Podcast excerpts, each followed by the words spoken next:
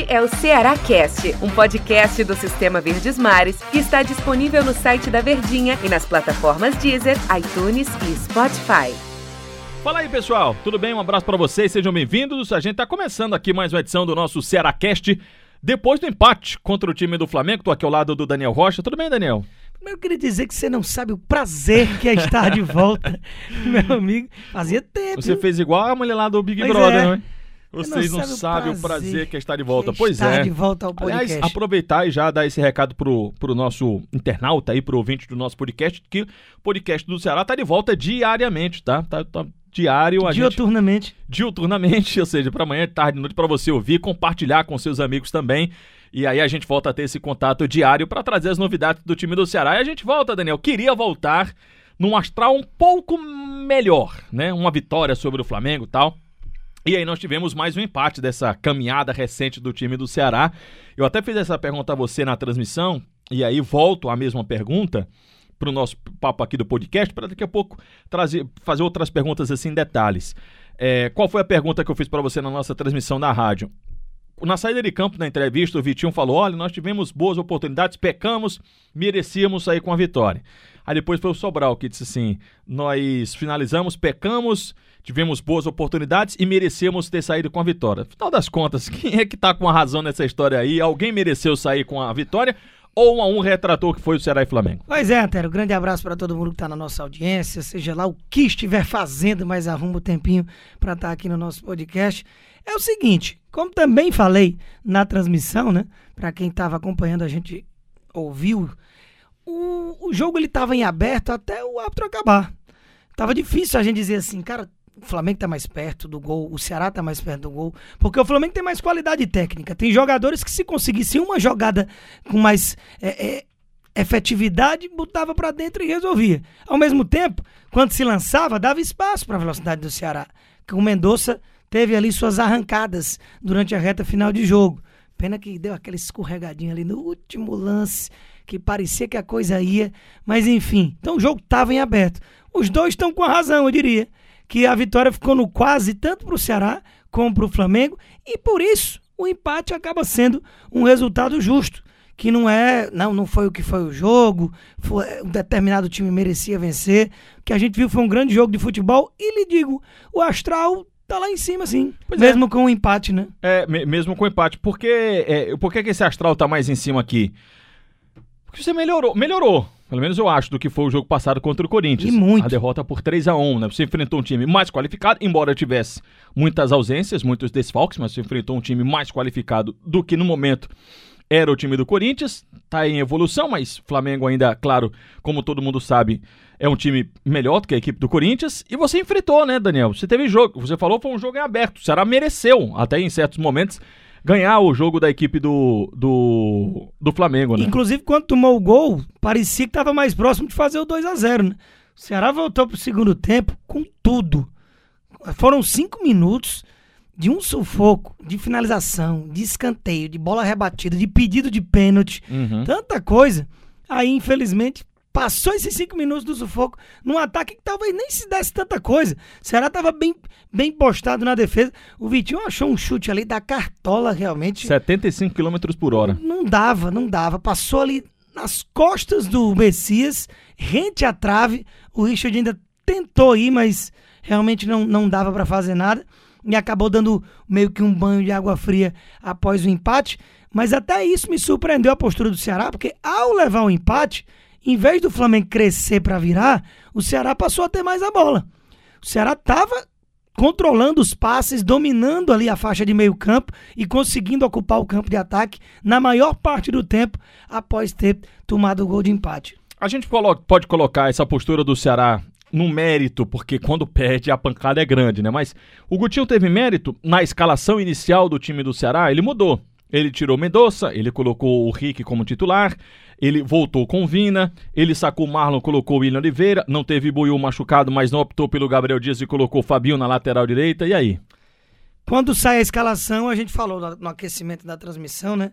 Eu disse que não, não tinha gostado da, da opção do William Oliveira no lugar do Nares, que era o que a gente especulou a semana inteira que aconteceria. Uma saída melhor, Ele né? perderia.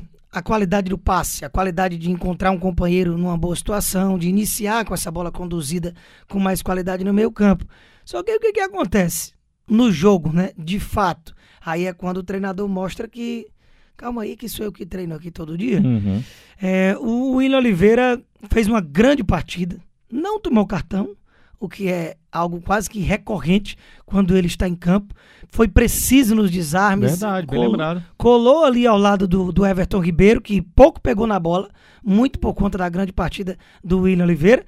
E o Sobral, que costuma ser um inimigo da batida da bola, que é esse monstro na marcação, a gente já conhece. Mas a partida que fez o Sobral é, deu ótimos passes. A assistência para o Vina é numa jogadaça dele no gol do Ceará deu mais outras condições para outros companheiros em outros momentos do jogo estarem em condições de marcar, desarmou com aquela forma que a gente conhece, arrancou, penetrou, chegou como elemento de surpresa. Tudo que um volante pode fazer, o Sobral fez bem feito nesse jogo. Então, o que é que eu esperava que o Nares teria mais condições de fazer, o Sobral fez. E na questão da marcação, que foi o intuito do Guto ao colocar o William Oliveira, deu muito certo. Então, Uhum. pelo que foi o jogo, o Guto arrebentou na escalação. Né? É, mas aí eu acho que ele ficou meio confuso, não sei, Daniel. Aí já as mexidas As são outros 500. mexidas são outros 500, né? Eu acho que, poxa, o Gutil quase saiu com 10, né, cara? Mas ele saiu ali com 8, porque eu acho que ele foi meio confuso nas mexidas e a principal delas, eu sei que o cara tava retornando, enfim, mas não passou muito tempo fora, né? Que é o Vina. Passou um jogo fora, ele Isso. tava suspenso. E o Vina, é, me pareceu que ele tava bem fisicamente e tava fazendo um bom jogo, mas aí foi sacado, né? Tava querendo. né? A gente finalmente pode ter visto o ponto de partida do Vina na temporada. Que é aquele cara que se movimenta, que dá opção, que assume o papel de protagonismo que estava faltando pro Vina e estava faltando pro time do Ceará. Um cara que conseguisse com regularidade, porque vinha sendo os lampejos do Lima, que não consegue também manter uma sequência de jogos jogando bem. é, o, o Vina pode ser esse cara de novo que já mostrou recentemente, ainda neste mesmo ano, na temporada passada, que tem condição de ser esse cara. E ele foi esse cara no jogo de hoje. Não pelo gol, mas por todas as participações. E o Guto erra ao tirá-lo, se ele não tiver sentido nada, e não me parece que sentiu, e também o time, né? O Guto demora para mexer. Ele precisa ou tomar um gol, que aí é uma mania de técnico brasileiro. Você toma um gol, aí chama o cara. Chama o cara no banco pra entrar. Pô, por que, que não fez isso quando tava Antes, ganhando né? o jogo? O jogo tava se oferecendo pra velocidade. O Clebão pegou umas 4, 5 bolas tendo que puxar contra-ataque.